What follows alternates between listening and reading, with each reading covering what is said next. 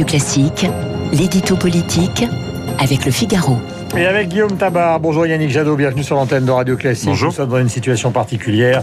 Je le dis depuis le début de cette matinale, nous avons à la fois toutes les décisions qui sont nécessaires à prendre en matière de confinement éventuel, de durcissement, de lutte contre les bandes, de loi climat qui s'annonce, mais il y a aussi les arrière-pensées présidentielles qui sont à la une de tous les journaux et nous allons commencer par ça.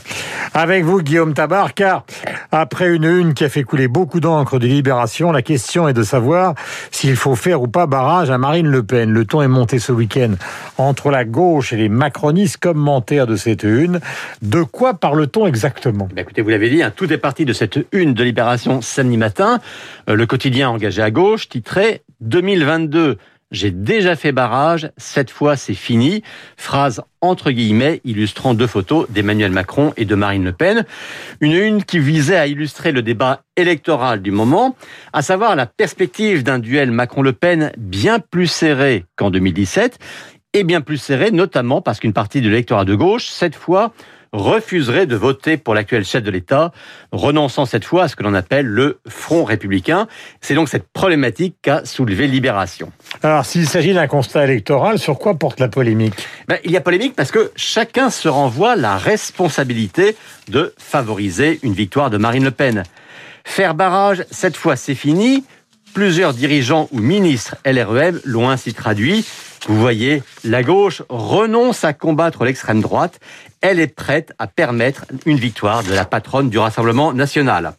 Ce à quoi la gauche, hein, qu'elle soit socialiste, mélanchoniste ou écologiste, répond pas du tout. Si Marine Le Pen euh, peut être élue, ce serait la faute de Macron parce que, à ses yeux, aux yeux de la gauche, le chef de l'État serait coupable d'avoir mené une politique de droite, trahissant ainsi les électeurs de gauche qui lui avaient permis d'être élu il y a quatre ans, et plus encore d'envoyer des signaux jusqu'à l'extrême droite.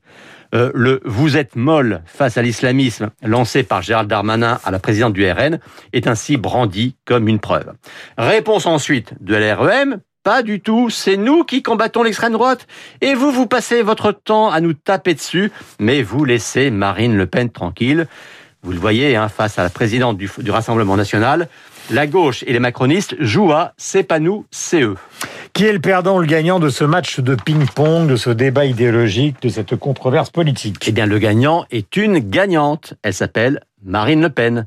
D'abord parce que cette querelle montre que personne n'imagine un autre scénario que sa présence au second tour, et plus encore que chacun a déjà intégré sa capacité à remporter la présidentielle. Et donc la présidente du Rassemblement national a tout lieu de se réjouir que la perspective de sa victoire, loin de susciter un réflexe de sursaut de tous ceux qui persistent à la situer hors du champ républicain, euh, bah que cela au contraire avive les procès, les règlements de compte, les procès d'intention, les invectives. Marine Le Pen ne pouvait rêver un meilleur comité de soutien. Il est 8h15 sur